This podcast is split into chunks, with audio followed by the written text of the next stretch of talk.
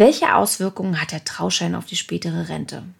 Neues Versorgungswerk? Zahle ich jetzt in das und auch bei der deutschen Rentenversicherung Beiträge ein?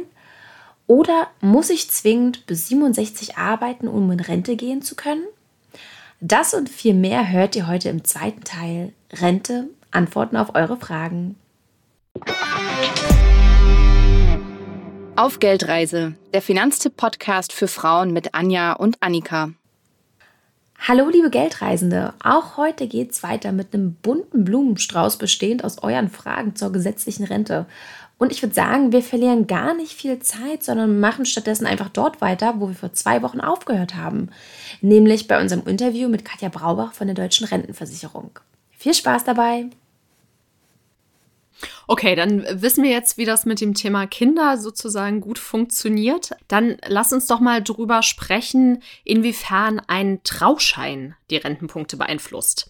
Das war nämlich auch eine Frage aus unserer Community. Erstmal ist es ja so, äh, die Ehe hat keinen Einfluss auf die Höhe der Rentenpunkte und es ist auch nicht so, dass Verheiratete gemeinsame Rentenansprüche sammeln. Aber es wird dann spannend, wenn es zu einer Trennung kommt und dann auch zur Scheidung. Dann gibt es nämlich den sogenannten Versorgungsausgleich. Was genau ist das denn?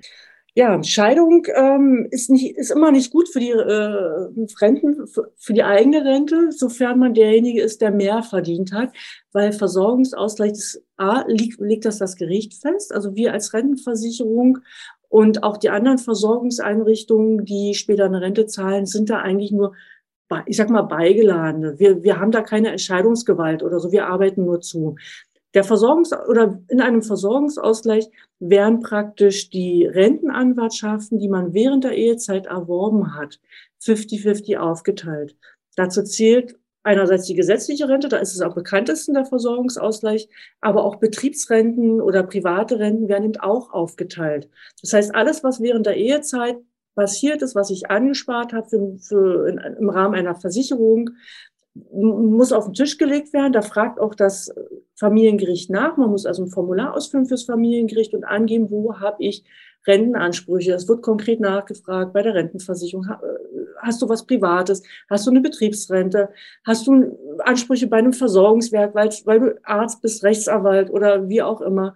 Und das Familiengericht schreibt dann alle Beteiligten hinterher an, also alle Versorgungsträger an, dass wir oder auch die Betriebsrente errechnet, was hat derjenige, was hat A der Mann, was hat die Frau in, in dieser Ehezeit, in dem vorgegebenen Zeitraum an Rente erworben. Und das wird dann 50-50 aufgeteilt. Zum Beispiel, der Mann hat, war derjenige, der am meisten verdient hat, ist ja auch heute noch klassischerweise ganz häufig so, der hat während der Ehe eine Rente von 800 Euro erworben. Die Frau hat ein bisschen weniger verdient, ähm, hat aber hat eine gesetzliche Rente von 500 Euro, aber zusätzlich auch eine Betriebsrente von 200 Euro. Der Mann hat keine Betriebsrente, der hat nur die gesetzliche Rente. Und das Familiengericht wurde jetzt praktisch beides gegen immer auf, gegeneinander gegenrechnen. Praktisch vom Mann die 800 Euro gesetzliche Rente, die Frau hat 500 Euro gesetzliche Rente. Das heißt, der Mann hat 300 Euro mehr, muss er 150 Euro an die Frau abgeben. Nach dem Versorgungsausgleich gehen beide Eheleute mit 650 Euro gesetzliche Rente raus. Dafür hat die Frau eine Betriebsrente von 200 Euro, der Mann hat keine Betriebsrente. Das heißt, die Frau muss 100 Euro von ihrer Betriebsrente an den Mann abgeben sodass er dann eben auch 100 Euro Betriebsrente hat und die Frau auch nur noch 100 Euro.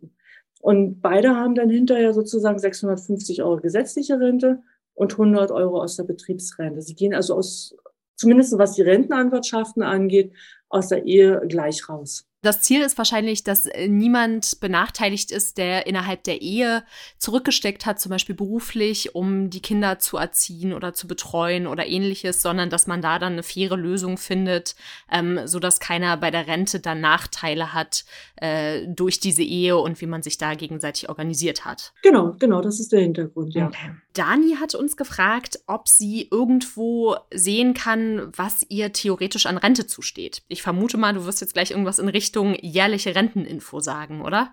Genau, genau. Die Renteninformation wird automatisch zugeschickt, wenn ähm, jemand fünf Jahre an Beiträge eingezahlt hat und schon 27 Jahre alt ist. Dann gibt es jedes Jahr einmal eine Renteninformation, wo man eben sehen kann, was hat man schon an Rente erworben. Einerseits, was habe ich für die Absicherung der Erwerbsminderung schon erworben, was habe ich jetzt schon sicher fest an Rente eingezahlt, was würde mir also heute zustehen, wenn ich heute in Rente gehen würde oder ich heute aufhören würde zu arbeiten und mit 67 in Rente gehe und nichts mehr einzahle. Und es steht eben auch drauf, wenn ich so weiterarbeite wie in den letzten fünf Jahren, wie würde sich meine Rente entwickeln, wenn ich bis 67 durcharbeite. Nun gibt es ja aber auch Person, vielleicht auch die Dani, die schon fünf Jahre eingezahlt hat, aber noch nicht 27 Jahre alt ist, aber trotzdem schon neugierig und wissen möchte, was habe ich denn schon? Mhm. Die können sich ganz einfach diese Renteninformationen über unsere Online-Dienste anfordern. Das, da wird nur abgefragt, wie ist die Versicherungsnummer, wer bin ich, also Name, Anschrift und dann klicke ich an, ich hätte gerne Renteninformationen und dann kommt die automatisch zugeschickt.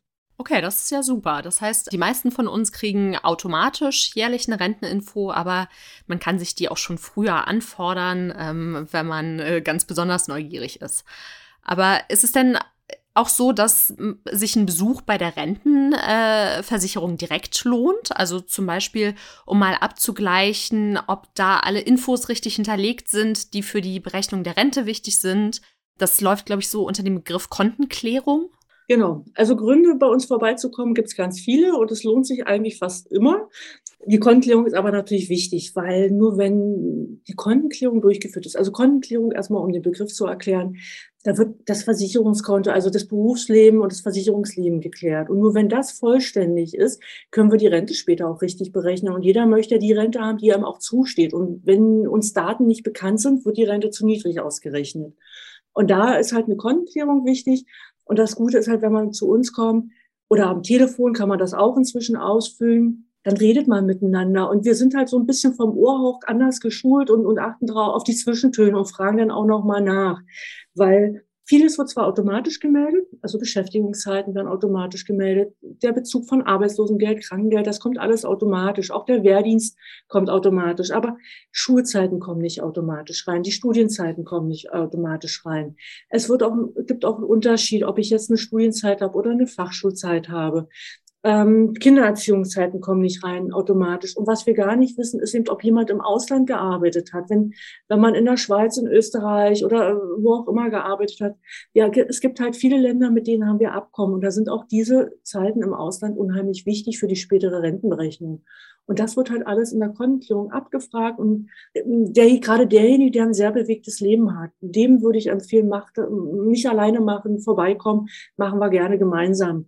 Jemand, der durchgelaufen ist, ich sag mal, ähm, Realschule, vielleicht noch Abi gemacht, äh, Berufsausbildung und dann immer beim gleich, bei der gleichen Firma gearbeitet, der wird mit den Formularen auch alleine klarkommen. Der wird deswegen nicht vorbeikommen müssen. Aber wir bieten halt immer an, Kontenklärung gerne gemeinsam machen, dann ist man halt auf der sicheren Seite. Hm, also ich merke schon, es, es äh, kann sich total lohnen, mit euch zu sprechen, egal ob jetzt persönlich oder am Telefon. Die Frage ist so ein bisschen, wann ist denn da der ideale Zeitpunkt dafür? Wir haben nämlich die Frage bekommen, ob sich ein Besuch bei der Rentenversicherung auch mit 39 Jahren noch lohnt und falls ja, welche Fragen man denn in so einem Beratungsgespräch da am besten stellt. Mhm.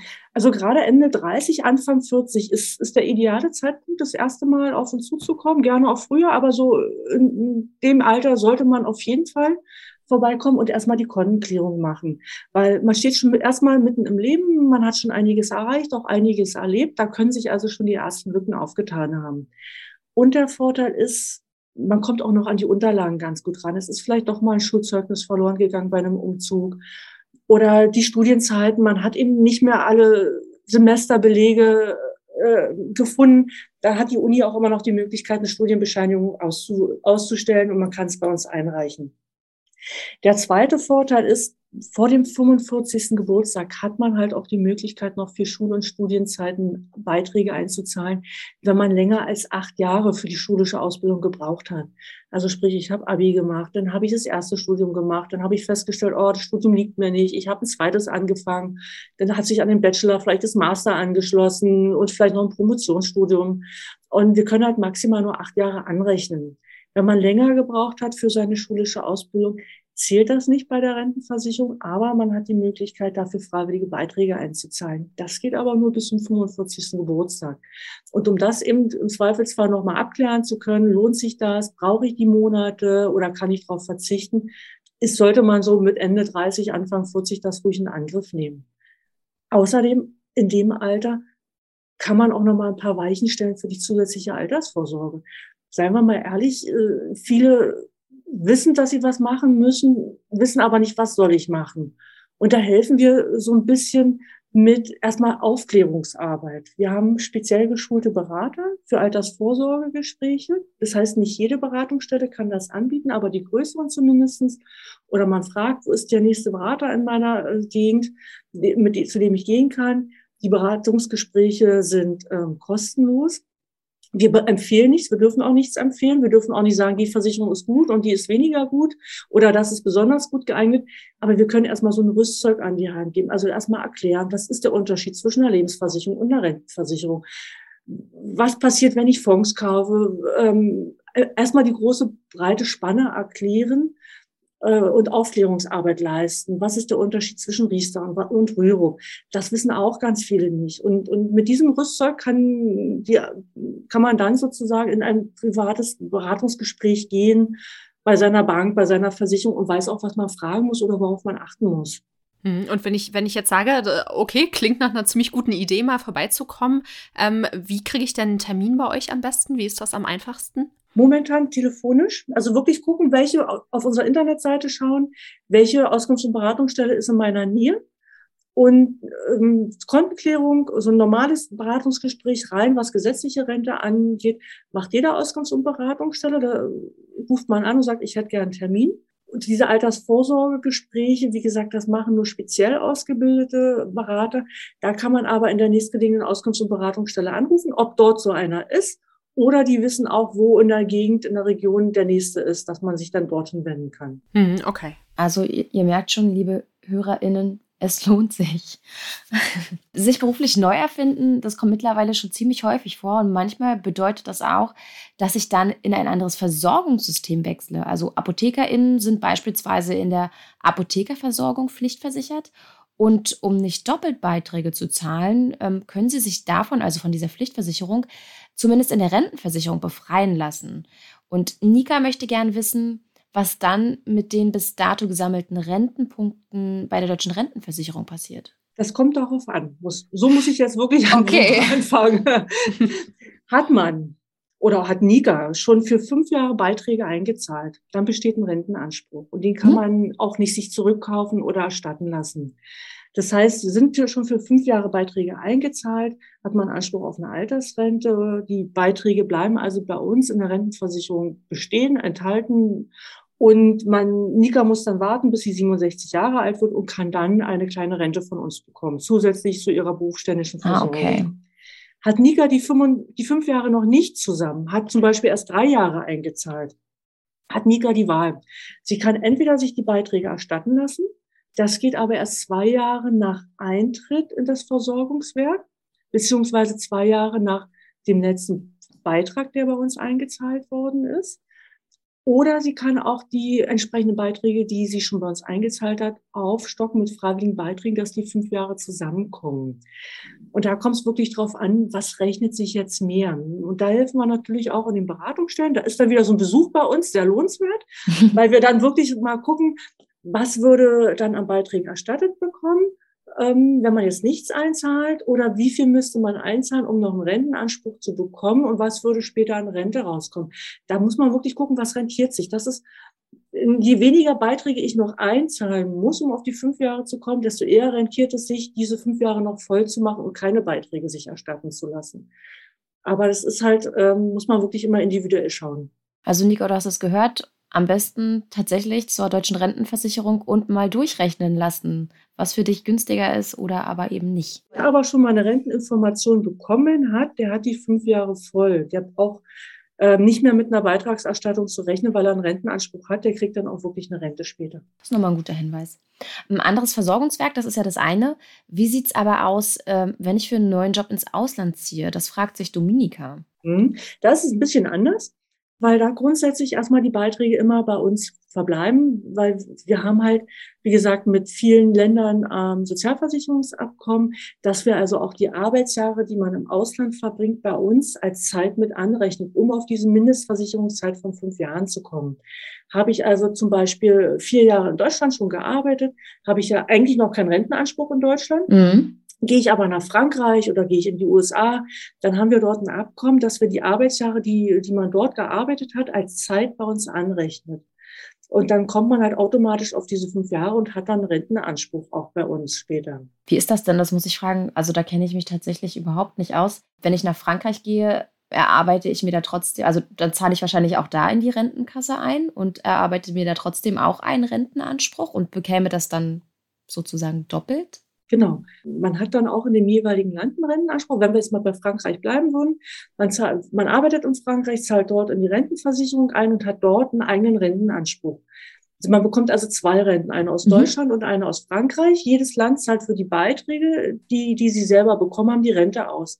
Aber dieses Sozialversicherungsabkommen sagt eben, um Mindestversicherungszeiten zu erfüllen, rechnet jedes Land die Arbeitsjahre aus dem anderen Land auch mit an. Das heißt, wir als deutsche Rentenversicherung zählen die französischen Arbeitsjahre bei uns mit, um eben auf Mindestversicherungszeiten zu kommen. Und genauso würde das die französische Rentenversicherung mit den deutschen Arbeitsjahren machen.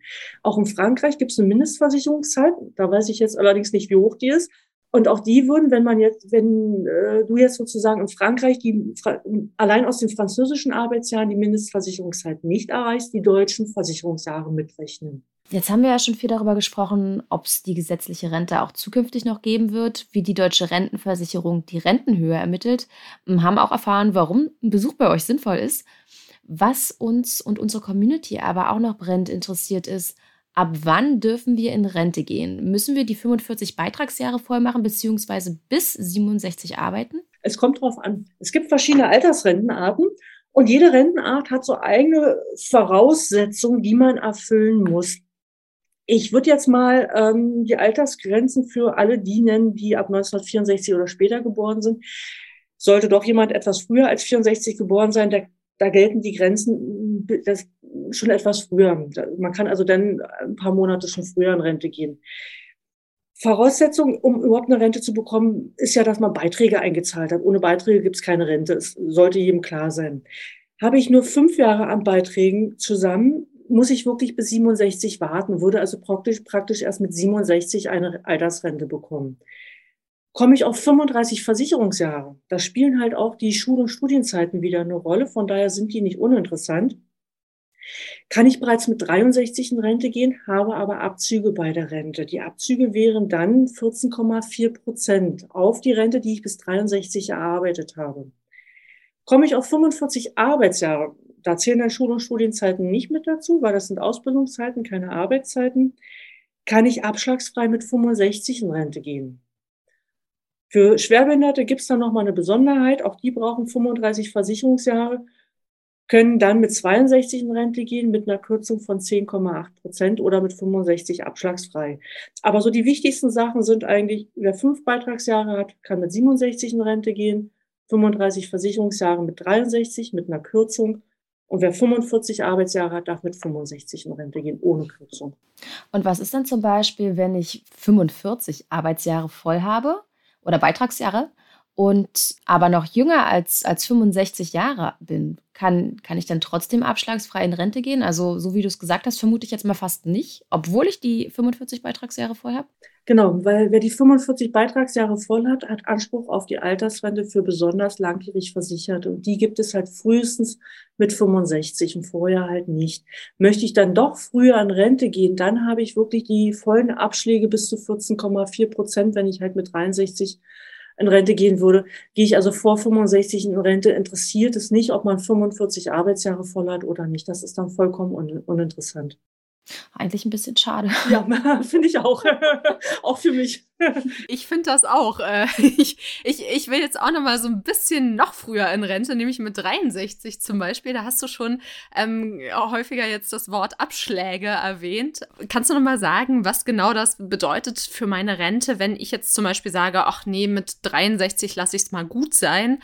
Ähm, Hast du da irgendwie vielleicht mal ein kleines Rechenbeispiel oder so, was verdeutlicht, ähm, wie viel weniger Rente oder womit ich dann rechnen muss an Abschlägen? Fangen wir mal an, erstmal mit einem weit verbreiteten Irrtum. Jeder hat ja hoffentlich schon mal eine Renteninformation gesehen. Ansonsten die vielleicht noch mal rausholen.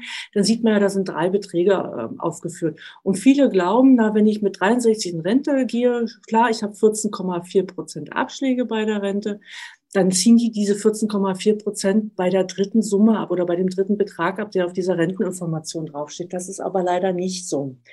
Weil bei der Renteninformation wird ja hochgerechnet, als hätte ich bis 67 gearbeitet. Gehe ich aber schon mit 63 in Rente, habe ich ja nur bis 63 gearbeitet. Das heißt, diese vier Beitragsjahre zwischen 63 und 67 habe ich ja nie in die Rentenversicherung eingezahlt. Das heißt, das muss man schon von dieser Summe abziehen. Und dann gibt es halt pro Jahr, was ich vor 67 in Rente gehe, 3,6 Prozent Abschläge. Das macht bei vier Jahren 14,4 Prozent.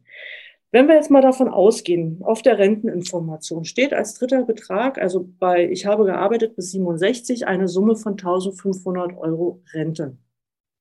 Dann müssen wir von diesen 1500 Euro erst einmal diese vier Beitragsjahre abziehen. Unterstellt, wir haben den Durchschnittsverdiener, also mit einem Entgeltpunkt, macht das ungefähr 134 Euro aus, die wir schon mal abziehen müssen für diese vier Beitragsjahre. Also vier mal 34 Euro sind 134 Euro. Mhm. Dann bleiben von diesen 1500 Euro schon nur noch 1366 Euro übrig. Davon gehen dann diese 14,4 Prozent Abschläge ab. Macht knapp 200 Euro aus. Sind wir bei 1169 Euro. Da bleiben also von den 1500 Euro, die schon mal schön aussahen, nur noch 1169 Euro übrig. Und was viele in der Renteninformation ganz oben nicht mehr lesen oder schon gar nicht lesen, weil sie nur auf die Beträge gucken, auch von der Rente müssen Kranken- und Pflegeversicherungsbeiträge gezahlt werden. Klar, jeder möchte auch, wenn er Rentner ist, zum Arzt gehen. Das macht momentan diese Kranken- und Pflegeversicherungsbeiträge rund 11 Prozent aus. Und wenn wir dann von diesen 1169 Euro noch die 11 Prozent für Kranken- und Pflegeversicherung abziehen, die man aber immer zahlen muss, egal wie hoch die Rente ist, bleiben noch 1040 Euro netto übrig. Ob jetzt davon noch Steuern zu zahlen sind, weil man noch vielleicht andere Einkünfte hat, das können wir natürlich nicht überblicken als Rentenversicherung. Aber selbst ohne Steuern sind von 1500 Euro 1040 Euro schon nicht mehr so viel. Autsch. Ja, das heißt, früher, früher in Rente gehen muss man sich echt leisten können. Ich fand, das war jetzt ein ganz schön drastisches Beispiel, wie viel da doch abgeht. Das, äh, da zerstörst du jetzt ein bisschen meine Träume. Ähm, Vielleicht kommst du ja irgendwann mal zu Geld. Diese Abschläge, diese 14,4 Prozent, die kann man ab dem 50. Geburtstag durch äh, regelmäßige Beitragszahlung ausgleichen. Da kann man also ein bisschen was tun für seine Altersvorsorge.